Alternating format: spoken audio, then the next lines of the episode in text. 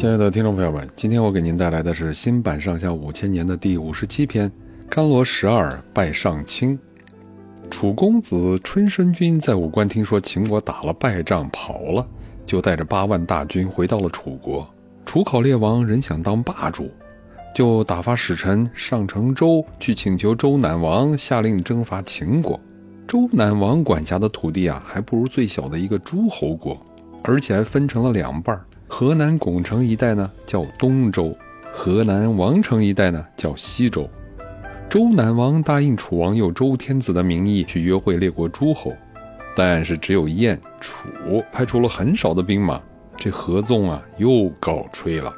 可是秦国却找到了借口，发兵来打成周。西周投降了秦国，周赧王做了俘虏，没多久啊就死了。打这儿起呀，西周完了。秦昭襄王灭了西周，丞相范雎告退。公元前二百五十一年秋天，秦昭襄王病死后，秦孝文王继位。他继位才三天就死了。这太子继位，也就是秦庄襄王，他用吕不韦为丞相。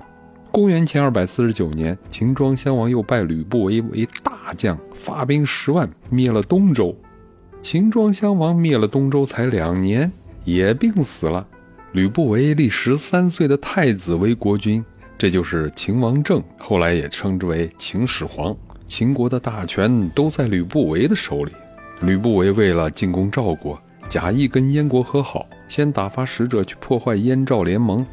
燕王叫太子丹到秦国去做抵押，吕不韦就叫张唐去燕国当相国。不料啊，张唐却推辞说：“我曾经率兵攻打过赵国，赵国人都恨死我了，说谁能抓住我就赏他方圆一百里的地。这次去燕国肯定要经过中间的赵国啊，我这不是有去无回吗？还是请派其他人去吧。”这吕不韦知道后非常恼火，可但一时又想不出来更合适的人选。他闷闷不乐地回到了家中，一言不发地站在窗前，站了好久啊，脸色阴沉的可怕。再说吕不韦家里有个小门客叫甘罗，是原来秦国丞相甘茂的孙子。甘茂死后，他就投奔吕不韦来了。甘罗见吕不韦不高兴，就上前问道：“丞相，你有什么不高兴的事儿吗？”吕不韦不耐烦地挥挥手说：“去去去去去，小孩子家懂什么？”甘罗非常自信地说：“你别看我年纪小，可我从小就在爷爷身边，知道的事儿很多。或许我能帮您出出主意呢。”吕不韦觉得这话说的也有道理，便把事情的前因后果告诉了甘罗。甘罗听了，拍着胸脯说：“丞相就把这事交给我去办吧，我保证说服张唐。”吕不韦一开始还不相信甘罗的话，但听他说的这么坚定自信，就改了主意，同意啊让他去试一下。张唐听说吕不韦的门客来访啊，连忙出来相见。哎，不料是个乳臭未干的小毛孩，态度一下子就变了。这甘罗不慌不忙地说：“我听说从前应侯范雎打算攻打赵国，却遭到了武安君白起的百般阻挠，结果武安君离开了咸阳才七里就被应侯刺死了。现在丞相亲自请您去燕国当相国。”您却找借口不肯去，您想想他会放过您吗？一句话听得张唐浑身直冒冷汗啊！这甘罗心中暗自好笑，又补上了一句：“我真不知道您会发生什么意外呢。”张唐此刻啊，非但不敢看清这个十多岁的小孩，反而连连感激他救了自己的一命，并且让甘罗转告吕不韦，自己立刻动身前往燕国。甘罗回去把事情的经过一五一十地向吕不韦做了汇报，吕不韦非常满意呀。甘罗担心张唐在经过赵国时会遇到麻烦，请求吕不韦允许他先到赵国去通融一下。这一次，吕不韦毫不犹豫地答应了，而且他还把这件事儿报告了秦王，在秦王面前大大夸奖了甘罗一番。秦王下令召见甘罗，问他见了赵王后说些什么呢？甘罗答道。呃，现在我还不知道赵王会有什么反应，我只能见机行事了。秦王很满意啊，给了他十辆车，百来名仆从，派他出使赵国。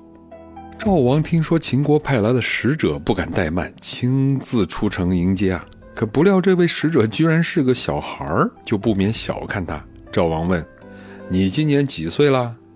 甘罗回答：“小臣今年十二岁。”赵王哈哈的大笑起来：“哈，这秦国难道已经没人可派了吗？怎么连十二岁的小孩都派了出来？”这甘罗啊，镇定自若地说：“我们秦王用人完全根据他们的才能的大小，才能高的人做大事儿，才能小的人做小事。秦王认为这是小事一桩，所以就派我来了。”赵王开始不敢轻视他了，就问秦王派他来有什么事儿啊？甘罗没有马上回答，却反问赵王：“大王，您有没有听说燕国太子丹到秦国做了人质啊？”赵王点了点头说：“听说了。”甘罗又问：“大王，您听说秦国打算派张唐去燕国做相国吗？”赵王又点了点头。甘罗这才转到正题：“既然您都听说了，您怎么一点都不着急呀？”赵王问：“哎，我为什么要着急呢？”